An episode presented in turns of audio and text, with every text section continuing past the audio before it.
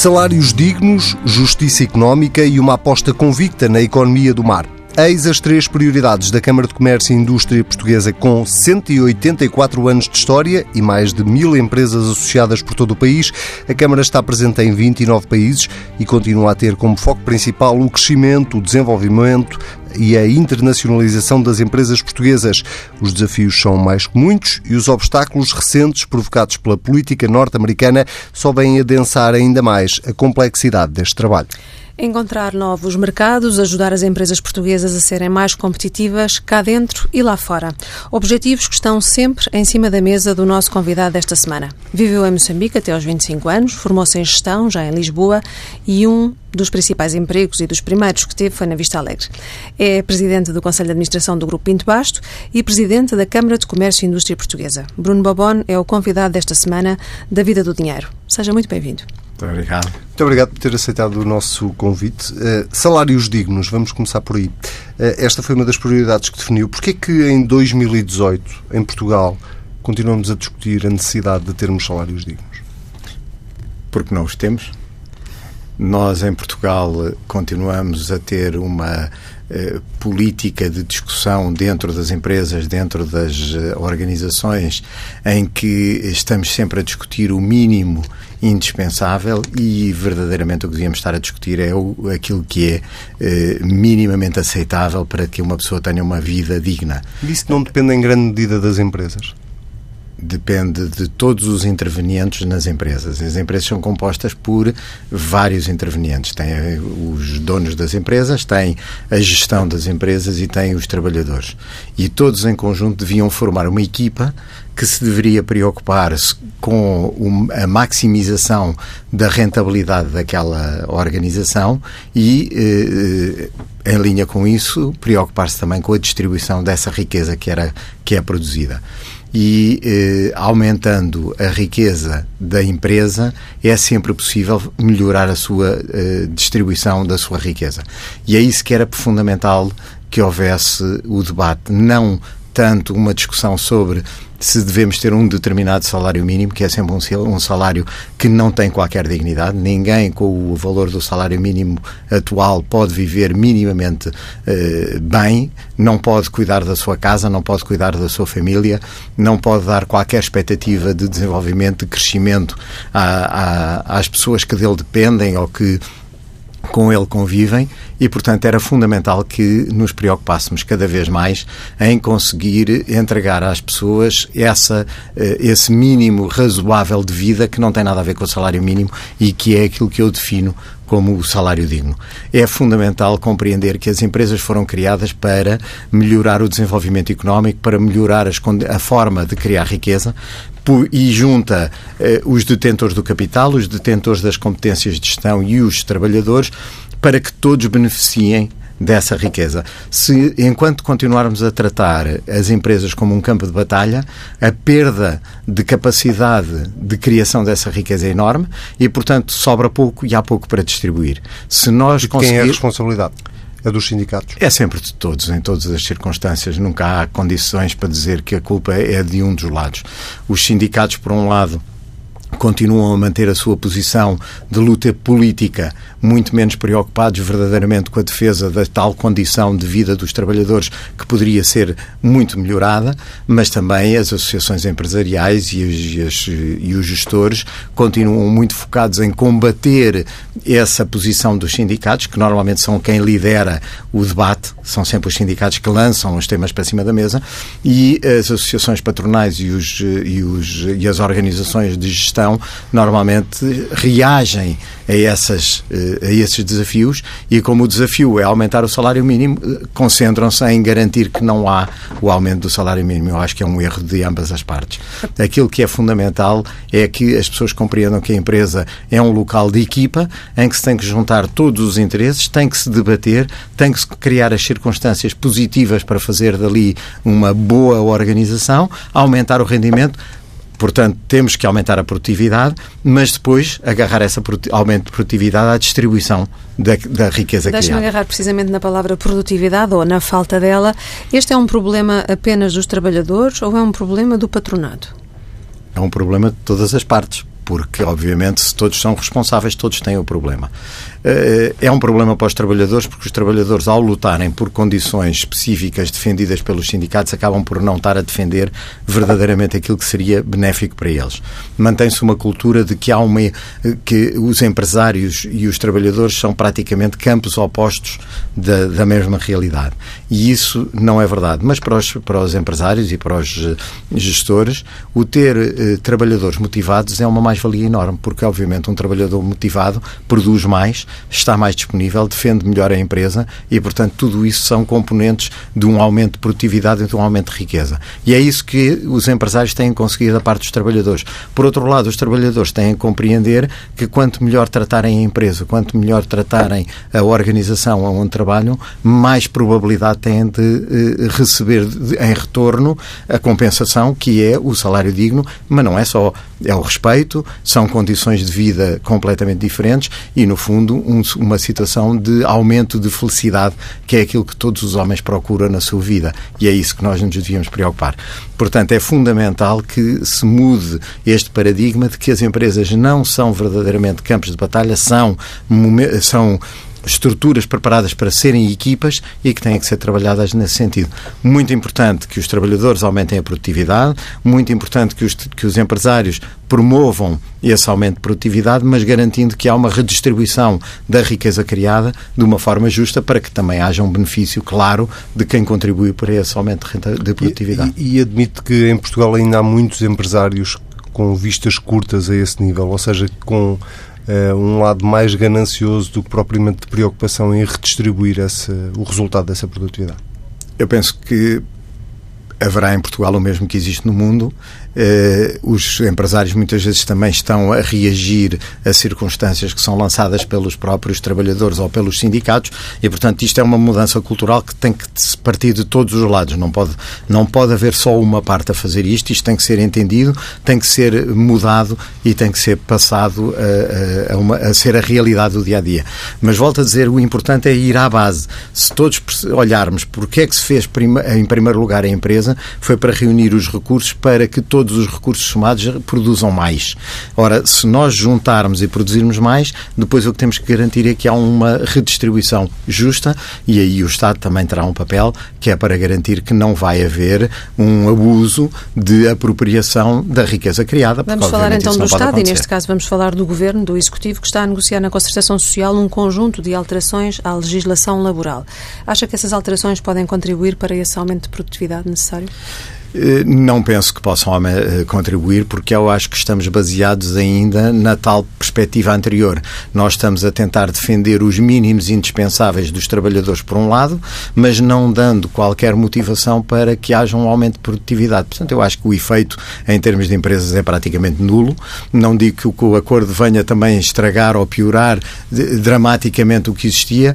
Também lhe posso dizer que, curiosamente, num, num trabalho feito pela Câmara de Comércio, nós perguntamos perguntámos aos nossos associados e aos empresários em geral quais eram os, as preocupações principais relativamente o que é que seriam as maiores dificuldades que eram criadas às empresas para o seu desenvolvimento e o contrato coletivo de trabalho, a legislação do trabalho, não aparece nas três primeiras linhas. Em primeiro lugar, vem a justiça económica. Essa sim um grande drama para o desenvolvimento das empresas e para o desenvolvimento da, da economia portuguesa. Essa é a grande eh, mudança que é necessária fazer, muito mais do que a legislação de trabalho.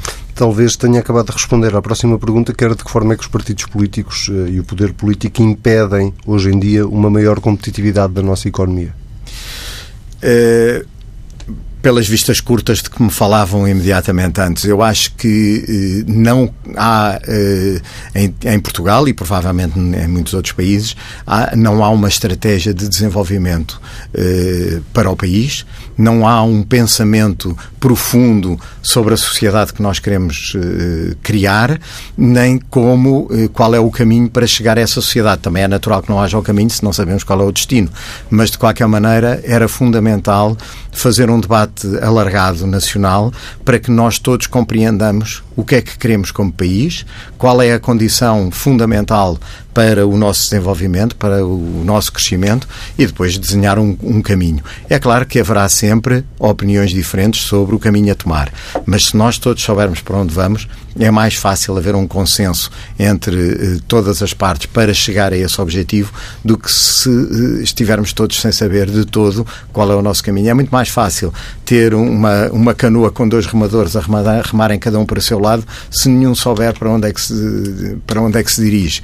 Enquanto que se soubermos para onde nos dirigimos, a probabilidade de conseguir que os dois remem para o mesmo lado aumenta.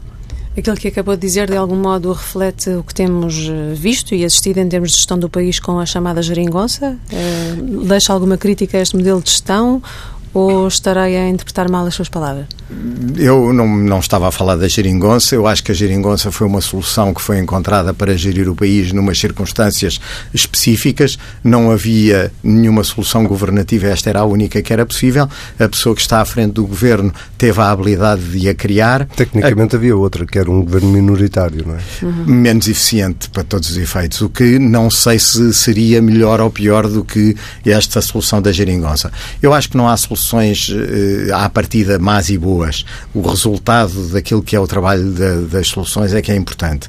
Mas, de qualquer maneira, acho que neste momento temos todos que reconhecer que as perspectivas negativas absolutas que estavam no princípio da geringonça não se verificaram, mas que também estamos neste momento num momento perigosíssimo em que, se se começar a descambar, vamos prejudicar tudo aquilo que foi conseguido até agora. Há pouco disse mesmo é que não sabemos qual é o nosso destino, não é? Esse nosso destino.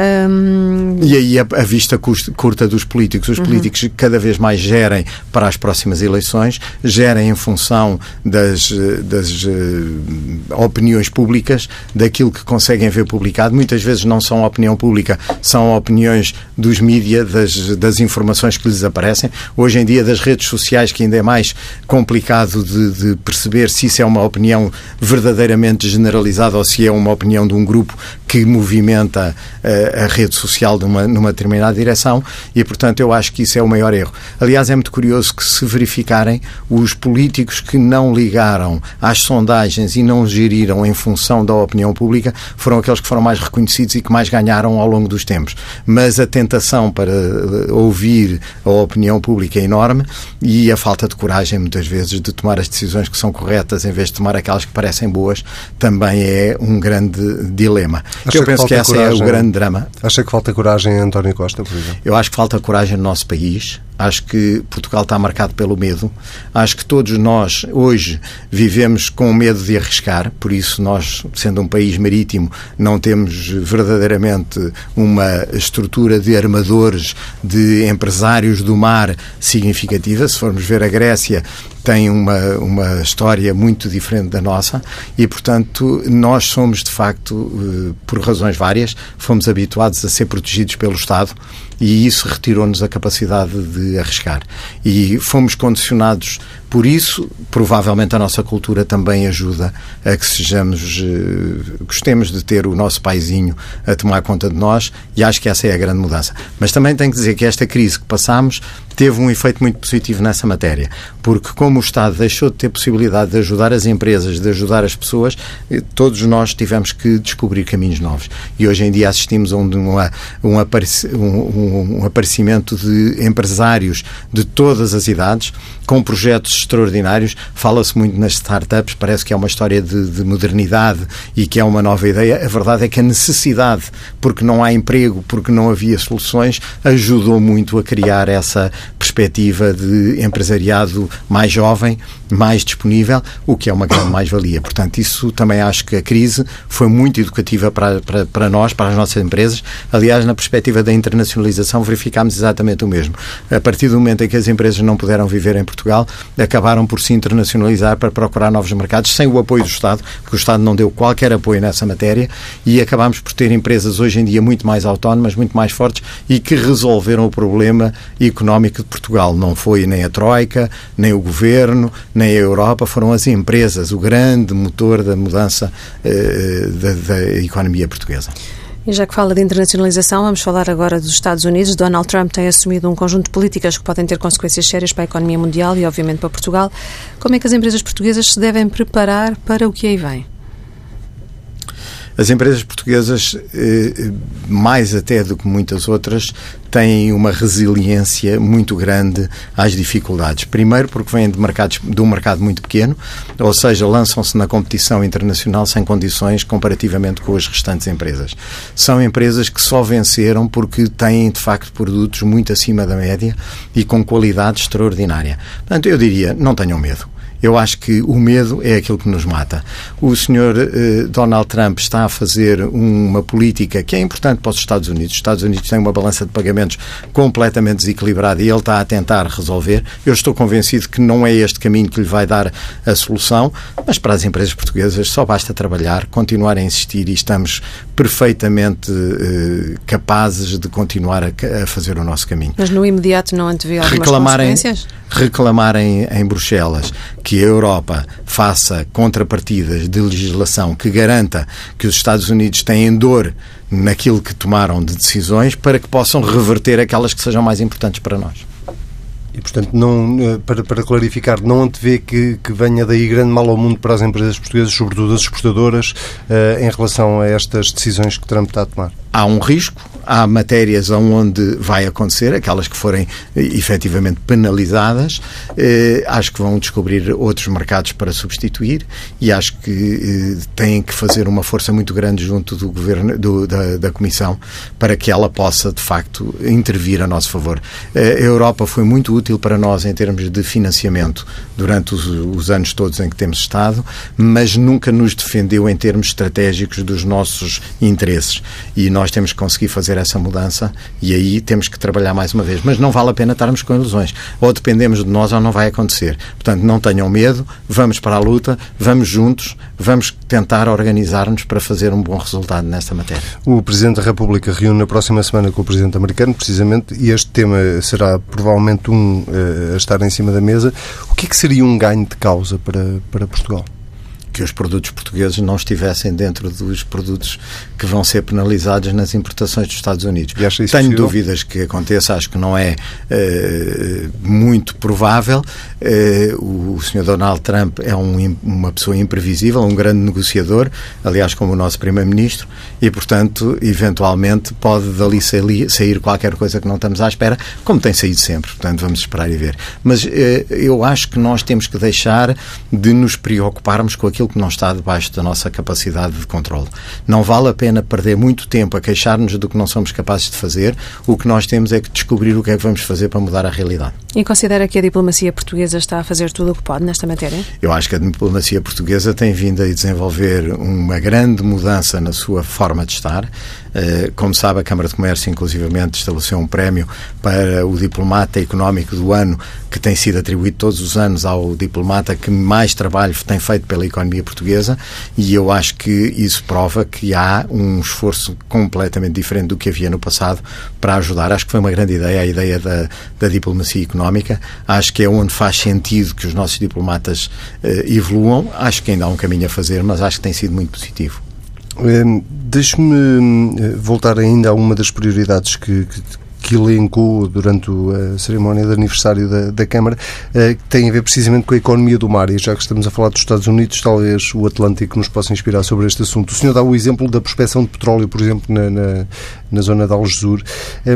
Mas eh, sempre que se eh, toca neste tema surgem, obviamente, receios, eh, quer das populações, quer uma contestação muito grande por parte das associações ambientalistas. Pergunta é se consegue compreender esses receios ou se eles são infundados.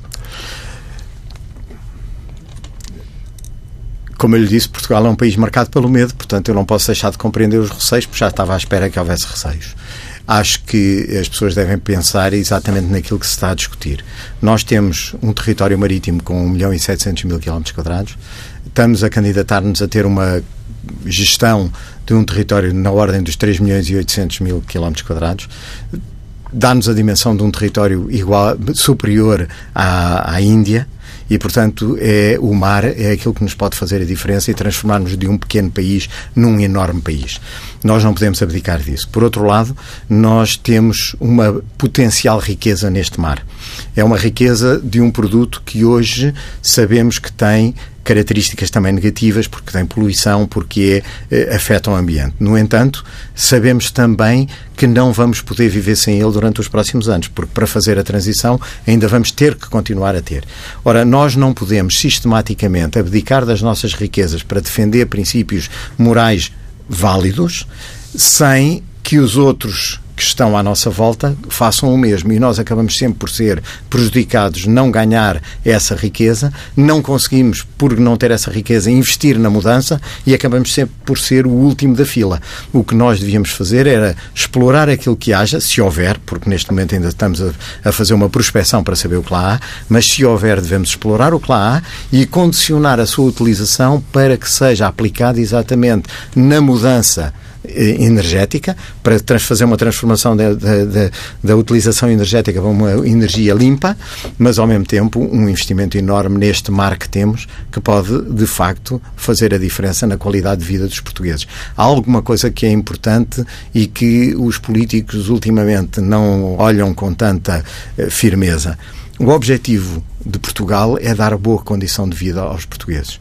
E isso está sempre na terceira ou quarta linha dos interesses de, das várias entidades. Nós temos que pôr essa questão na primeira linha. Portanto, se há riqueza, vamos olhar para ela, vamos explorá-la da melhor maneira possível, vamos condicionar a sua utilização, mas não vamos eh, perdê-la. Nós já perdemos quando foi a questão da energia atómica, decidimos não ter porque achávamos que era perigoso, tínhamos moralmente toda a razão. A verdade é que nos construíram uma central nuclear ao nosso lado, portanto, o risco que nós tentámos evitar tivemos na mesma e o preço da energia tiveram os espanhóis e nós não. Portanto, nós prejudicámos o país sem benefício verdadeiramente daquilo que queríamos fazer. Não vamos repetir isto, porque repetir isto é dar um tiro no pé, é voltar a prejudicar Portugal e é voltar a prejudicar os portugueses, porque não ter rendimento, não ter riqueza é aquilo que Portugal não pode continuar a permitir, é aquilo que nos dá má qualidade de vida. Nós estamos a aproximar-nos da discussão em torno do último orçamento do Estado desta legislatura. O que é que gostaria de ver inscrito neste orçamento? Eu gostava de ver muita coisa inscrita neste orçamento, porque acho que há muita coisa que tem que mudar no nosso país. É, acho que o orçamento tem que ter uma contenção. Acho que o orçamento tem que ser é, focado em recuperar as finanças do nosso país, mas acho que tem que ser um orçamento também muito virado para o apoio à internacionalização da nossa economia. Portugal tem um mercado relativamente pequeno e a economia do mar ainda não vai ser no próximo orçamento nada de mais significativo. E, portanto, temos que pensar que só vamos viver bem se nós usarmos o mercado mundial como a nossa fonte de receita. E aí acho que o Estado português tem que fazer um esforço muito maior, acho que se tem que dedicar mais tempo a apoiar as empresas e a compreender como é que se pode apoiar as nossas empresas lá fora. Nós não precisamos que o Estado faça nada por nós. Precisamos que nos simplifique a forma de trabalhar e que atue nos mercados onde nós estamos para que não nos prejudiquem nesses mercados. E isso é uma coisa que o Estado português pode e deve fazer. Este governo surpreendeu de alguma maneira? Pela positiva ou pela negativa? Este governo eh, não me surpreendeu. Eh, eu acho que este governo tem grandes competências em determinadas matérias e tem uma eh, ideologia muito marcada e estas duas condições estavam presentes desde o primeiro dia em que foi anunciado o governo. Ou seja, eu acho que há grandes competências neste governo em determinadas matérias e que estão a funcionar. Inclusivamente, o mar tem vindo a ser sujeito a algum trabalho positivo durante este, eh, durante este tempo. Tem havido outras questões que foram importantes. Eu acho que a postura face a Bruxelas teve uma evolução que foi positiva. A cedência constante a Bruxelas não era, na minha perspectiva, uma mais-valia tudo o que são eh, fatores de eh, gasto para criar uma certa empatia, uma certa, uh, um certo reconhecimento. Acho que tem sido, francamente, menos positivo e, graças a Deus, têm sido bastante controlados e a nossa presença na Europa pode ter ajudado significativamente nisto. Acho que há coisas que foram bem feitas, acho que o país evoluiu, acho que houve uma maior distribuição às pessoas e isso também é importante. Mas acho que muito foi também uma forma de passar a mensagem e aí houve uma habilidade grande do governo de passar uma mensagem positiva, de fazer acreditar às pessoas que estamos melhor e isso foi motivador para que se houvesse também desenvolvimento económico. E qual é que seria o quadro político ideal, na sua opinião, o quadro político ideal para a economia portuguesa depois de 2019? Um quadro de um governo e um presidente que se entendessem e que pusessem em primeiro lugar na sua agenda a discussão estratégica do futuro do nosso país. Depois que conseguissem um acordo eh, entre todos os participantes no sentido de definirem qual é o nosso objetivo e que se deixasse a discussão política fundamentalmente pela forma de, de percorrer o caminho, mas não pondo em causa o caminho para chegar lá. E que tenhamos como objetivo objetivo melhorar a, a capacidade de vida, a qualidade de vida dos portugueses. Isso implica que eh, aumentar a, o potencial de, de, criação de riqueza das empresas, significa um acompanhamento de todas as estruturas que podem criar rendimento, seja em Portugal, seja fora de Portugal, mas também significa ter alguma contenção na forma de eh, gerir o nosso Estado. Eu penso que o Estado continua muito pesado, tem que haver uma reforma do Estado, tem que haver uma melhoria da gestão dos dinheiros públicos, tem que haver mais seriedade em muitas das áreas públicas, mas tem que haver uma vontade de levar o país. Nós somos 10 milhões. Assim como eu nas empresas disse que se deixarmos de ter um campo de batalha e passarmos a ter uma equipe, nós vamos mais longe. Se pensarmos em Portugal, Portugal, da mesma maneira, devíamos fazer o mesmo. Nós somos uma equipe, podemos ter opiniões diferentes e devemos ter opiniões diferentes, até porque é na diferença que sai o resultado melhor. Mas temos de ter um objetivo comum. Porque se Portugal tiver 10 milhões com um objetivo comum, eu garanto-lhe que nós vamos lá chegar. E isso era aquilo que os partidos e os portugueses deviam fazer. Posso deduzir das suas palavras que preferia que não existisse uma nova geringonça depois de 2019? Eu já lhe disse e posso repetir, eu não me importa qual é o governo, importa-me o resultado desse governo. Eu acho que todos são bem-vindos à gestão, desde que tenham o mesmo objetivo e que colaborem para chegar lá. Dentro... Se me disser que é mais provável com uma geringonça do que com outra solução, não, não é mais provável. Eh, que é mais difícil gerir com uma geringonça e que uma segunda geringonça é mais difícil de gerir do que a primeira, estamos certamente de acordo. Mas eu não me estou preocupado em definir, eu não quero fazer política porque eu acho que a política deve ser feita em primeiro lugar, pela votação dos portugueses e que escolham aquilo que querem, e depois deve ser exigido pela sociedade civil aos governos aquilo que eles têm que fazer. E se a sociedade civil for forte e for capaz de exigir, os governos podem ser o que forem, porque vão fazer o que nós queremos. Uma última pergunta: por que pedem os vossos empresários, a CCIP, um novo mandato a Marcelo e já agora o que é que esperam desse segundo mandato, se existir?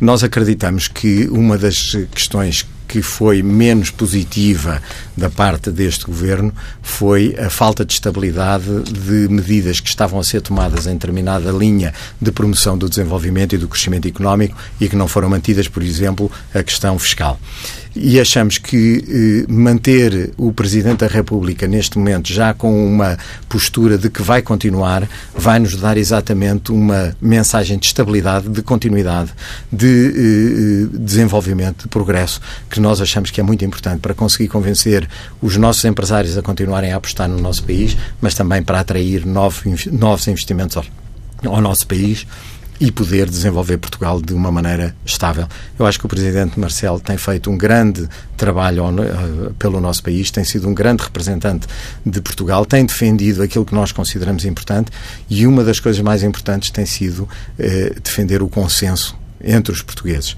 Eu acho que antes do, do, do, presidente Marcelo entrar havia uma divisão muito grande entre os portugueses e acho que ele conseguiu, o grande mérito dele foi unir, unir os portugueses em torno de uma eh, representação que ele conseguiu fazer e muito bem.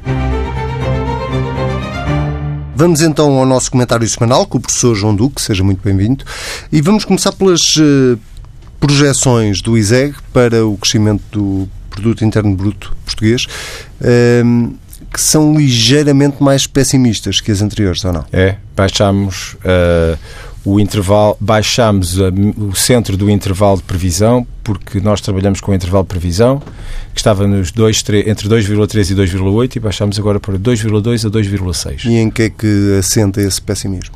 É, basicamente é a sensação de que a economia portuguesa está a crescer menos, as exportações estão a começar a refletir o abrandamento do crescimento da economia externa e, de alguma maneira, também aquilo que era o ritmo de crescimento, nomeadamente setores que nos estavam a puxar muito, uh, estão a abrandar uh, e, portanto, de alguma maneira temos que fazer refletir isso. Uh, o, o índice é feito ou é baseado em expectativas individuais de um painel esse painel também absorve uma leitura da informação que é, bom, que é pública, mais um conjunto, um inquérito que é alargado ao conjunto da escola e, portanto, as pessoas acabam por refletir um bocadinho não só o painel, que é constituído por volta de 10, 12 pessoas, mas também um conjunto alargado de professores. De uma maneira geral, há, começa a haver um sentimento de que há um crescimento da economia portuguesa, mas está a haver cada vez um abrandamento maior. E, portanto, também o Banco de Portugal acaba de confirmar não é, os dados que andam à volta dos 2,3%. Portanto, começa a haver um consenso geral na economia portuguesa e dos economistas de que o crescimento para este ano andará nos 2,3%.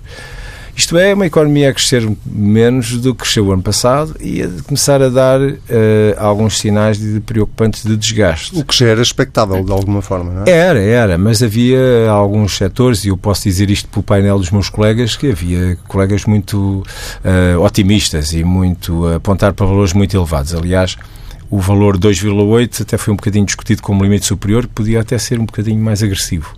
E lá conseguimos uh, os membros do painel, em geral. Portanto, o painel é, é, é muito dialético, é aberto e, e, diferenciado, e isso é bom, porque permite depois não apresentar um número, mas digamos esse intervalo. Mas eh, digamos que no início do ano eu acho que estavam abertas expectativas mais, eh, mais risonhas para a economia portuguesa do que agora. Isso tem a ver também com o contexto externo, ou seja, com decisões como as dos Estados Unidos em relação ao comércio mundial, uh, ou, não, ou tem a ver mais com fatores internos? Não, tem a ver com fatores externos porque neste momento é mais do que assumido que o drive forte do crescimento da economia portuguesa vem de variáveis externas e não tanto do aumento do consumo. O consumo interno tem sido interessante e tem sido particularmente interessante com laivos de alguma irregularidade ao nível do investimento.